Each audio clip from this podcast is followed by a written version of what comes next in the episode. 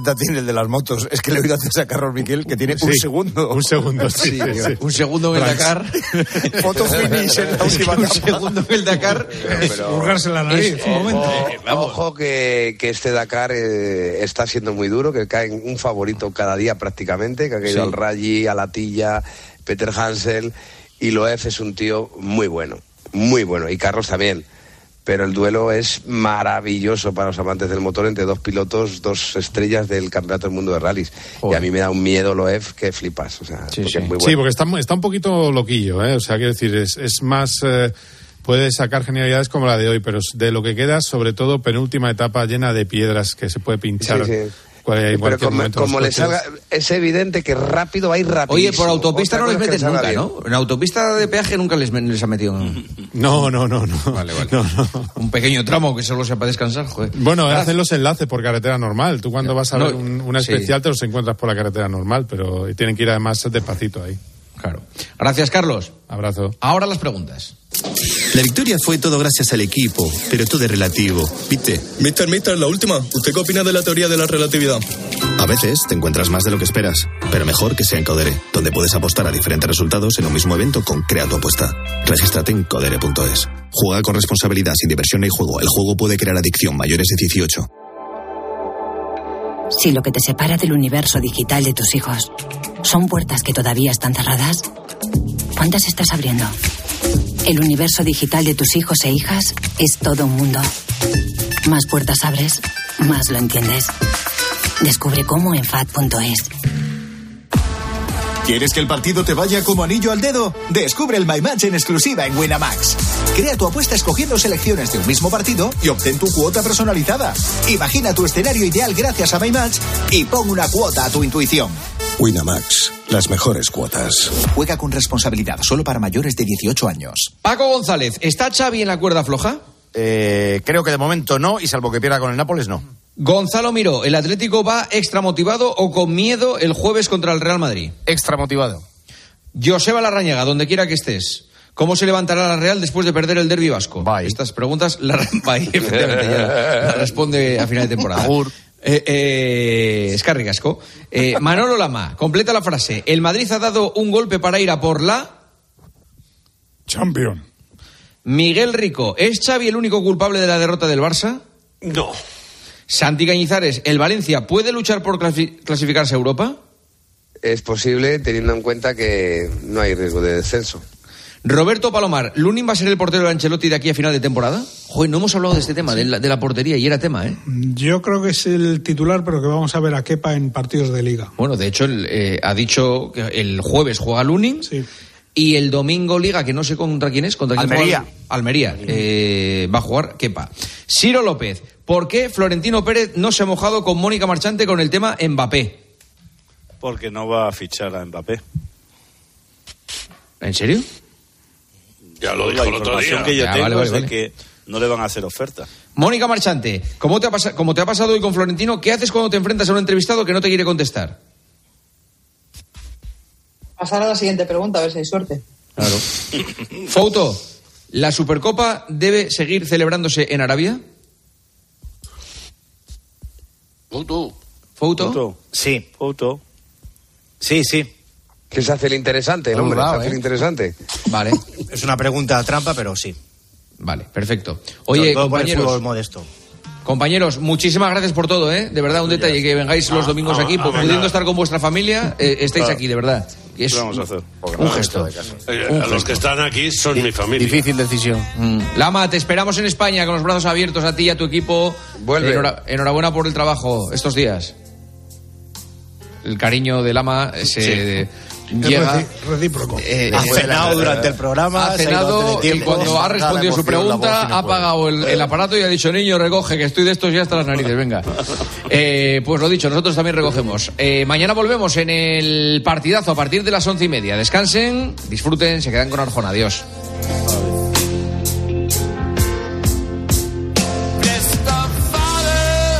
Juanma Castaño. Tiempo de juego. Cope. Estar informado.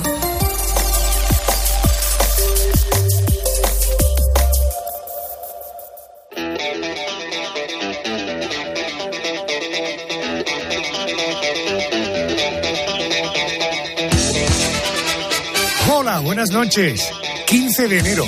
¡Qué barbaridad! ¿Cómo pasa el tiempo? Ya le estamos dando la vuelta este mes de enero a los dos semanas, a los 15 días que nos quedan para que termine, pero fin, queda una semana por delante y nosotros aquí estamos dispuestos a abrirte esta semana con la mejor de las suertes. Bienvenido a la noche de Arjona, en la realización, el gran Javier Campos. Qué flamenquito vienes esta noche, ¿eh? El equipo del programa, como siempre, nos anticipa el contenido, lo que vamos a vivir durante las dos próximas dos horas y media de programa. La dama oscura del programa es Mónica García. Mónica, buenas noches. Crónica Negra. Hola, Adolfo. Abrimos el expediente hoy conocido como Youngstown, una de las mayores masacres de la historia. Ocurría el 18 de noviembre de 1978. Aquel día fue el elegido por Jim Jones para acabar con todos sus seguidores. Estamos hablando de que él era el líder de una secta llamada el Templo del Pueblo. Murieron 923 personas. He perdido el interés por el mundo. Solo quiero llegar cuanto antes al final. Un glorioso triunfo. Después de la crónica negra llegará el boletín de noticias y después nuestro especial de esta semana, hoy además con una gente a la que aquí en la COPE, tanto oyentes como los que hacemos la radio, les tenemos un particular respeto. Carmen Cerván, buenas noches. Hola Adolfo, buenas noches. Pues vamos a rendir nuestro particular tributo a unos profesionales que trabajan permanentemente, siempre activos, siempre alerta para protegernos. Hoy dedicamos nuestro especial a la Policía Nacional. ¡Otra policía! ¡Otra vuelta! ¡Hermanos! En este recién estrenado 2024, el Cuerpo Nacional de Policía cumple 200 años. Es el más antiguo de los cuerpos y fuerzas de seguridad del Estado. Después tenemos el boletín de las 3 de la madrugada y a continuación el porqué de las cosas. El dati de cuestión del programa es Pedro González. Muy buenas noches. Buenas noches, Adolfo. Como cada semana nos haremos preguntas sencillas a respuestas difíciles. O, o era al, al revés, no me acuerdo. Este verano fui a darme un chapuzón. Me tiré desde un trampolín y se me quedaron clavadas las uñas a la madera. Tuvieron que venir los bomberos a escarcerarme. En ese momento pensé que bueno sería no tener uña en los pies, ¿verdad? O, corta, o cortártela de vez en cuando. No, es más, pensé, digo, qué bueno sería no tener dedos en los pies. No me haría más agujeros en los calcetines con las uñas. Pero, ¿qué pasaría si no los tuviéramos? Hoy responderemos a esa pregunta. Y en aquellos maravillosos años nos vamos a remontar a un año que rima con molusco, 1988. Bueno, Yolanda Aguirado, tendremos hoy a alguien especial también en la recta final del programa, ¿verdad? Sí, mira, para presentarte a la persona que nos visita esta noche, déjame que recuerde un momento del especial sobre cárceles del mundo. Lo emitíamos el pasado 9 de octubre. Desconocía la existencia de la Fundación Más 34. Alguna noche quiero llamarle y que hablemos en profundidad sobre esta fundación porque trabajar contra la soledad de los españoles en situación de desamparo en el extranjero no es cosa menor. ¿eh? No, hay cientos y cientos de casos que te podría contar. Tiene mi compromiso de que hablaremos, eh, no faltando mucho tiempo, eh, sobre la fundación. Y como este es un programa de palabra, esta noche nos visita él, nos visita Javier Casado, director de la Fundación Más 34. Ojo, porque atender a los presos que están en cárceles repartidos por el mundo, claro, claro, que hablaremos naturalmente de la cárcel de Tailandia.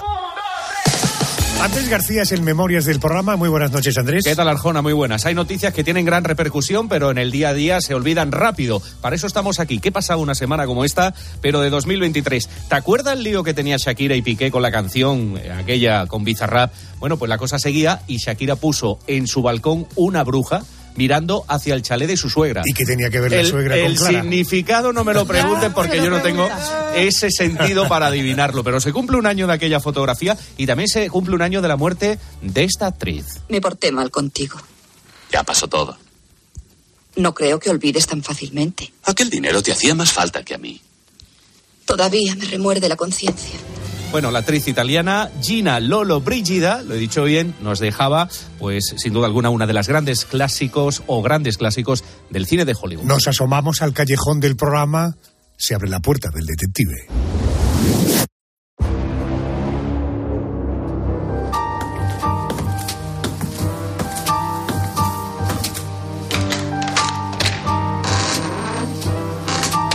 La Crónica Negra.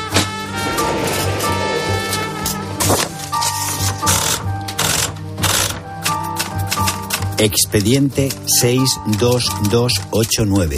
Jonestown. El templo del pueblo.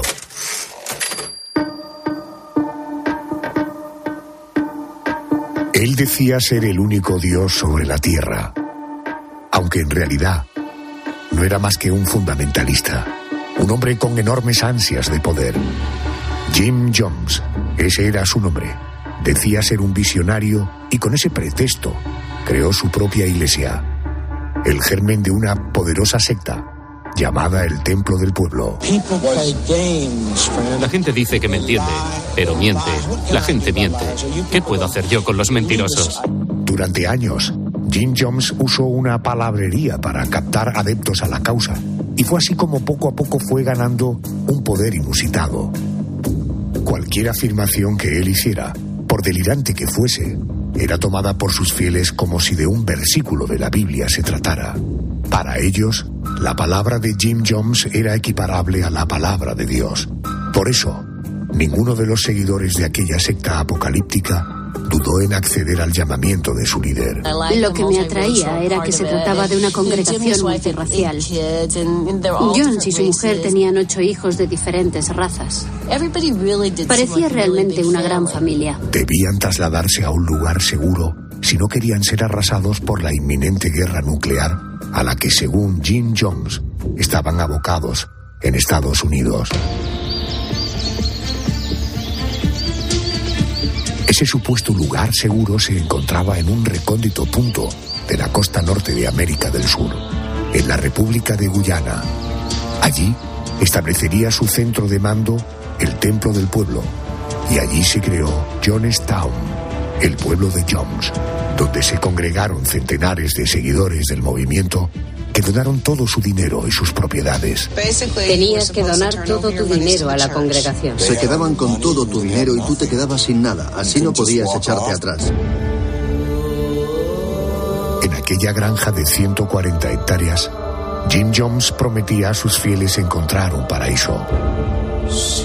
Cegados por la confianza en su guía espiritual, podían imaginar que lo que allí les esperaba era algo más parecido al infierno. Casi mil adeptos a la causa se instalaron en Jonestown y lo hicieron para trabajar criando animales y arando la tierra durante 12 horas al día, sin descanso y bajo una abrasadora temperatura que llegaba a rozar los 40 grados.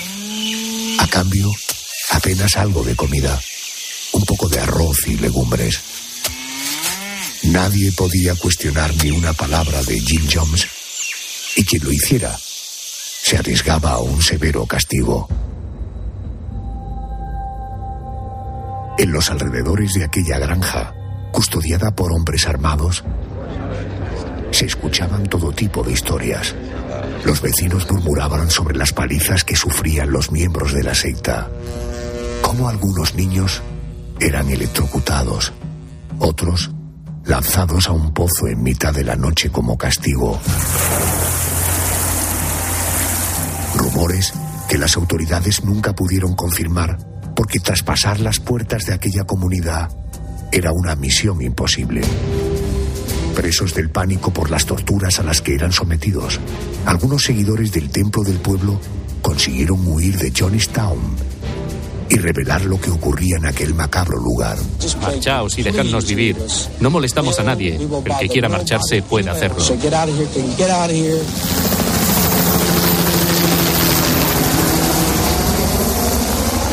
Un congresista norteamericano decidió visitar el lugar para averiguar qué había de cierto en aquellas afirmaciones. Cuando descubrió las aberraciones que allí se cometían, quiso marcharse para denunciarlo. Pero tanto él como algunos de sus hombres fueron tiroteados hasta la muerte.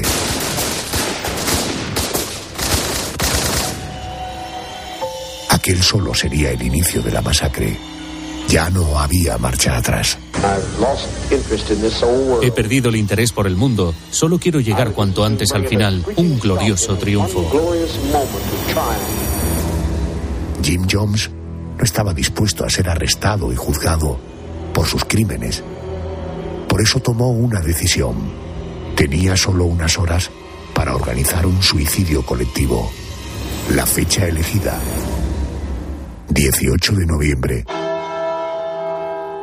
de 1978.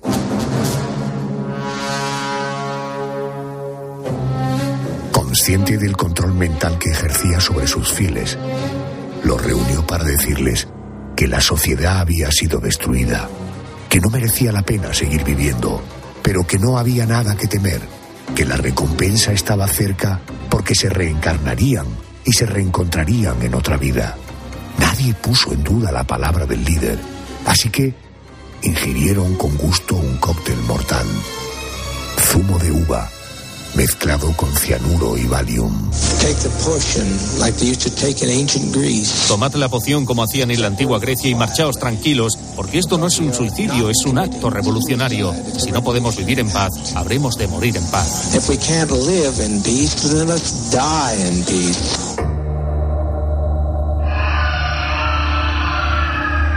La bebida tardaría en hacer efecto. Por eso los gritos comenzaron a traspasar los muros de aquel fortín. Los fieles del templo del pueblo se retorcían entre horribles dolores y convulsiones. Poco a poco, los cuerpos de más de 900 personas fueron cayendo sobre aquella pradera tropical, convirtiendo Johnstown en un terreno sembrado de muerte.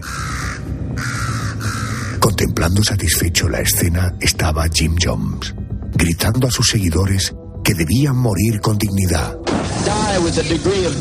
Morir con dignidad. Entregad vuestra vida con dignidad. Y no os vayáis llorando y agonizando. Haced callar a esos histéricos. Esta no es manera de morir para gente que se hace llamar socialista o comunista. Cuando el silencio se apoderó de aquel lugar, el fundador del templo del pueblo empuñó una pistola y escribió su final disparándose un tiro en la cabeza. Así acababa el mayor suicidio colectivo de la historia.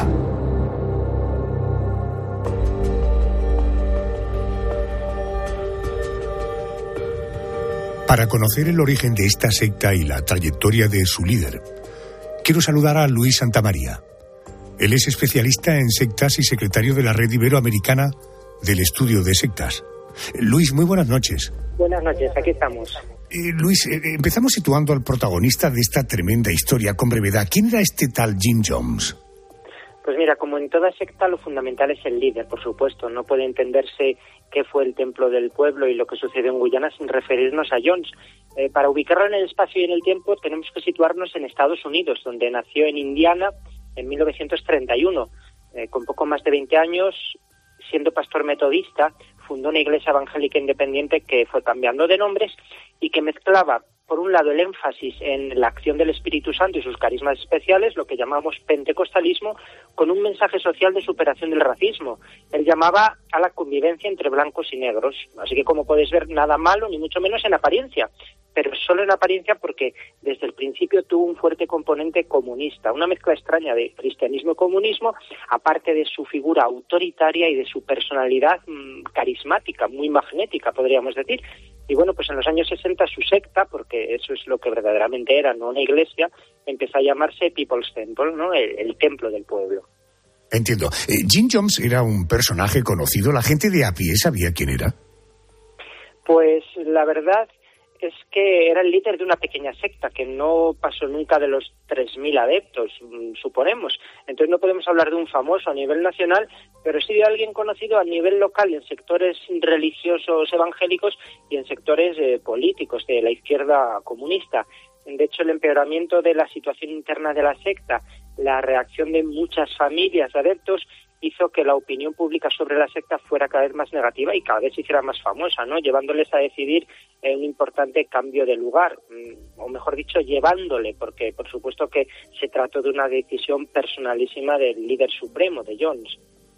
Eh, eh, Luis, eh, el líder del Templo del Pueblo consiguió que casi un millar de fieles se trasladaran con él a Jonestown. ¿Cómo era la vida allí? Pues ese traslado, que fue en el año 77, bueno, basta con ver el nombre del lugar, ¿no? Eh, para ver de lo que se trataba, ¿no? La ciudad o el pueblo de Jones. Para ellos era la, tierra prometida, el paraíso terrenal, el lugar donde por fin se hacía real la utopía, todos iguales, sin distinción de razas, sin negros y blancos, sin ricos y pobres, señores y siervos. Era el reino de Dios en la tierra, en la teoría, ¿no? Y el único sitio que se salvaría del apocalipsis nuclear inminente. Todo estaba en común, comuna, ¿verdad? pero la situación de la secta empeoró mucho más. Imaginemos la situación, ¿no? Aislados a, muchos kilómetros de Estados Unidos, con un líder cada vez más acorralado por las familias de los adeptos, por las asociaciones antisectas, por la justicia. Por eso la paranoia creció y creció también la manipulación y la presión grupal y la secta se hizo más sectaria todavía. Vamos a situarnos en el 18 de noviembre de 1978. Jim Jones dijo a sus fieles que no merecía la pena seguir viviendo, que debían morir y las secretarias y enfermeras que trabajaban en Johnstown comenzaron a repartir a los fieles frascos con cianuro. Eh, ¿Cabe pensar que los seguidores de Jones ingirieron aquel cóctel por voluntad propia? Bueno, sabemos que algunos murieron porque el cianuro les fue inyectado y otros fueron asesinados con armas de fuego. Obviamente esto es contra su voluntad. Pero ¿qué pasa con los que se bebieron el cianuro? Pues lo hicieron ellos, sí. Podrían no haberlo hecho, pensamos, ¿no? Pero es que su voluntad estaba muy mermada. No fueron libres a la hora de hacerlo, no, no estaban simplemente condicionados o forzados por las circunstancias, sino con lo que podríamos considerar un consentimiento viciado o algo peor. Es decir, su voluntad había sido manipulada para que estuvieran convencidos muchos de ellos de que aquella era la mejor decisión. De ahí lo terrible de la masacre. Correcto, además, eh, eh, la muerte fue extraordinariamente dolorosa. Como siempre pasan estas cosas, el Jim Jones de turno, en vez de beber el brebaje, se terminó pegando un tiro en la cabeza. Eh, eh, Luis, para terminar, las imágenes del suicidio colectivo son auténticamente espeluznantes. Un lugar plagado literalmente de cadáveres. Eh, ¿Cómo se relató aquella tragedia en los medios de comunicación en la época? Bueno, efectivamente, las imágenes que supongo que nuestros oyentes podrán recordar y nos lo ha recordado esta, esta imagen sonora ¿no? que nos has puesto eh, son difíciles de transmitir por la radio, pero estoy convencido de que se trata de esas fotos que muestran lo peor del siglo XX. Es cierto que no alcanzó los números y la barbarie de, de grandes genocidios y guerras que han protagonizado nuestra humanidad más reciente, pero nos ha mostrado hasta dónde llega el fanatismo. Imágenes tomadas desde el aire, de Johnstown, vídeos, fotos, llegaron enseguida a los medios de comunicación de todo el mundo. Después salieron los audios de Jim Jones, eh, en lo que fue la terrible banda sonora de la ingestión del cianuro por esos cientos de seguidores. Y bueno, entre muchos ejemplos, yo voy a, a lo que tenemos más a mano y que podemos consultar cualquier ciudadano de nuestros dos diarios españoles cuya hemeroteca está en, en Internet. En el ABC del día 21 de noviembre, por ejemplo, una página entera mostraba las primeras imágenes de la masacre, con los primeros cálculos, hablaban de 400 muertos, pero después se sabría mucho más, ¿no? Y en el país el 22 de noviembre, la foto de portada era de decenas de cadáveres en el suelo, con un pie de foto donde se leían las últimas palabras del último sermón de Jones. Nos encontraremos en otro lugar. Nos encontraremos en otro lugar. Luis Santamaría, gracias por atenderme y buenas noches. Encantado de estar con vosotros. Hasta pronto. A raíz del caso Jonestown nos hemos preguntado eh, cuántas sectas existen en nuestro país y qué mecanismos de vigilancia y control sobre ellas realizan los cuerpos y fuerzas de seguridad del Estado. Me atiende un especialista en sectas y en relaciones sectarias, Miguel Perlado. Buenas noches. Hola, muy buenas noches. Eh, actualmente en España, ¿cuántas sectas existen de manera oficial? A ver, la cuestión numérica siempre es harto compleja y lo que estamos hablando siempre son de estimaciones. Me gustaría que el oyente entendiera que cuando damos unas cifras hay que considerarlas con esa prudencia, tanto en nuestro país como en cualquier otro país de la zona europea o inclusive Estados Unidos o en Asia, donde las magnitudes son mucho mayores. En, en el conjunto de la geografía española estimamos a día de hoy aproximadamente unas 250 sectas repartidas por todo el conjunto de la geografía, eh, con un nivel de implantación importante y con sedes a nivel internacional. Estas son las cifras que podemos ofrecer a día de hoy, con un nivel de afectación a nivel poblacional que ronda el 0,91 de la población total afectada. Señor Perlado, eh, ¿cómo se mide su peligrosidad? Quiero decir, eh, déjeme que le ponga un ejemplo. En un pueblo de la provincia de Málaga hay un grupo de personas que viven apartados sin mantener ningún contacto de, relación social con los vecinos del pueblo. Es una especie de comuna cuyos miembros parecen llevar una vida ciertamente rara, extraña. Eh, tanto es así que en el pueblo conocen esa finca como la secta. sin embargo, esto no significa que puedan llegar a ser peligrosos. ¿no? Es decir, ¿cómo y quién mide la peligrosidad? Esta es muy buena pregunta. A mí, más que de peligrosidad, muchas veces me gusta hablar del riesgo, de las franjas de riesgo, ¿no? Pero volvamos a lo que usted me, describía, ¿eh? Porque a ver, no por la apariencia, no por la vestimenta, no por el modo, digamos, más o menos estrafalario de, de presentarse, tildamos o describimos a un, a un grupo como, como sectario. ¿eh? Son, es un conjunto, digamos, de características que deben reunir ¿eh? y que además se debe dar un tiempo, porque es una cuestión de un proceso que se cuaja a lo largo del tiempo y por eso insisto en que conviene ser prudente. De hecho, eh, Adolfo, si me preguntara las características esenciales de, lo que define a un, grupo como sectario, diríamos, hombre, pues hay tres elementos mm, sin dudar que se repiten sistemáticamente. Uno es la presencia de un liderazgo autoproclamado, carismático, que duda cabe, donde emerge una persona que asegura tener un don, un talento, unas capacidades extraordinarias o unos conocimientos trascendentales. ¿no? El segundo elemento sobre el cual pivotan todas las sectas gira en torno a mm, recursos que terminan derivando hacia un control de la personalidad que es excesivo, ¿no? en el sentido que las personas devienen dependientes existencialmente del dictado del gurú o del líder y que además eh, en el transcurso o en el proceso de grupo se implementan procedimientos que terminan por ser explotadores, lo cual liga con la tercera característica distintiva y es que se genera un daño. ¿eh? Y ahí volvemos sobre la cuestión de la peligrosidad o del riesgo. Es porque se genera un daño sobre la persona, sobre la familia o la sociedad en su conjunto. Es decir, que cualquier colectivo o agrupación que reúna estas tres características con independencia de su doctrinario o de su narrativa, porque no todas ellas son religiosas ni de lejos, podríamos empezar a describir una dinámica como compatible con una dinámica de sectarismo destructivo. Correcto, por tanto, presencia de un liderazgo con poderes extraordinarios, autoproclamados por parte de este líder, un control de las personas por parte de este liderazgo y además donde se genera un daño. Perfecto. Oiga, ¿qué tipo de control, Miguel, y vigilancia realiza la Policía Nacional, la Guardia Civil de las sectas que hay en nuestro país? Y si hay algún tipo de control, ¿cómo lo realiza?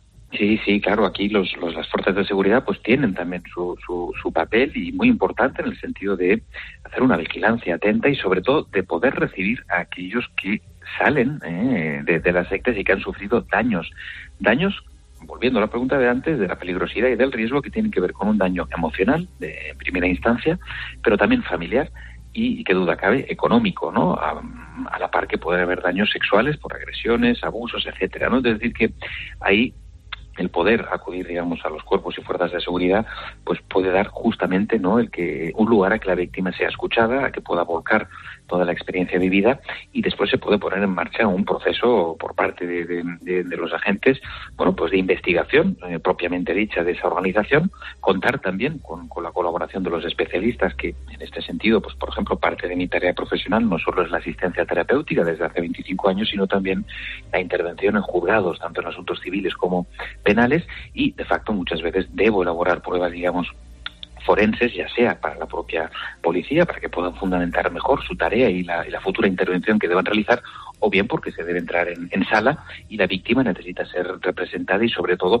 trasladar nuevamente, en este caso al juez, eh, o a la jueza eh, el daño, cómo se ejerció, qué impacto ha tenido y cuáles son las secuelas, porque finalmente mi tarea tiene que ver con eso, con una evaluación del daño y con una recuperación a la salida del daño. Perfecto. Por tanto, respondiendo qué tipo de control o vigilancia, tengo la impresión de que desde dentro y desde fuera la información que se pueda obtener, tanto de los que participan de la secta como la gente que pueda tener información o vivir de manera colindante. Para terminar, y sin entrar en detalles, Miguel, eh, ¿se puede afirmar sin ningún género de dudas que en España, entre las más de 200 sectas que me dice que podrían haber, hay sectas peligrosas en nuestro país? Sí, por supuesto. Digamos, estamos hablando de que en esas 250 sectas hay una amplia variabilidad de grupos con distintos niveles de impacto y de riesgo, pero sin duda que estaríamos hablando de una franja importante de ellas, eh, superior seguramente al 50%, entre el 50 y el 60%, que tienen niveles de daño considerables, en el sentido de daños morales, daños emocionales, daños espirituales, daños económicos e inclusive eh, daños físicos, le hace daños sexuales. Señor Perlado, gracias por atenderme a estas horas. Muy amable, gracias. Gracias a ustedes. Ojo a ese dato. Más del 50% de las sectas en España se pueden calificar como de sectas peligrosas.